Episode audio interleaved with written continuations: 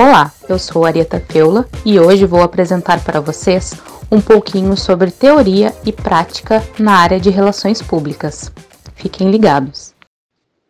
A profissão de relações públicas nem sempre é devidamente reconhecida pela nossa sociedade. Por isso, conhecer suas teorias, mais do que formar um profissional com competência técnica, forma um cidadão que demonstra a importância social da profissão dentro do mercado de trabalho. Existem diversas teorias dentro da área de relações públicas e comunicação organizacional, todas importantes tanto para o desenvolvimento da profissão quanto para pesquisas e trabalhos acadêmicos. Caberá ao profissional de RP saber quais teorias são mais assertivas em cada caso a ser solucionado. Estas informações são nossa base e nosso ponto de partida para o sucesso. Hoje, vamos conhecer um pouco mais sobre comunicação comunitária, uma área de estudo que particularmente me chama a atenção por revelar o lado mais social da nossa profissão. A comunicação comunitária atualmente não trata apenas de problemas sociais. Ela aborda também informação, educação, cultura e prestação de serviços. Com isso, entendemos então que questões pertinentes ao exercício da cidadania são características da comunicação comunitária.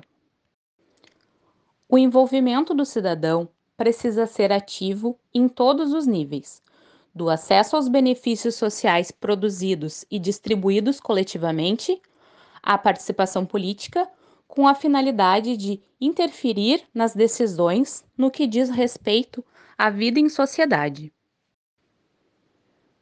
Para Cecília Peruso, uma das principais autoras sobre o tema, são exemplos de atividades nas quais as relações públicas podem contribuir com o seu conhecimento, não de forma isolada, mas se inserindo no universo dos movimentos sociais e democratizando seu saber técnico para que os cidadãos possam se desenvolver como pessoa e as práticas coletivas sejam eficazes. Um bom exemplo é o Instituto do Câncer Infantil. Criado em 1991 na cidade de Porto Alegre, o ICI é uma organização sem fins lucrativos que atua para aumentar as chances de cura do câncer infanto-juvenil. A instituição possui um setor de desenvolvimento institucional, que contempla as áreas de comunicação, marketing, mobilização social, projetos, captação de recursos e relacionamento. De forma integrada, o setor tem por objetivo divulgar as diversas ações, consolidar a marca, prospectar e fidelizar parcerias.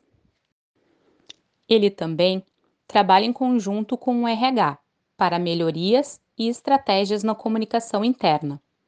A equipe atualmente é composta por seis profissionais das áreas de relações públicas e publicidade.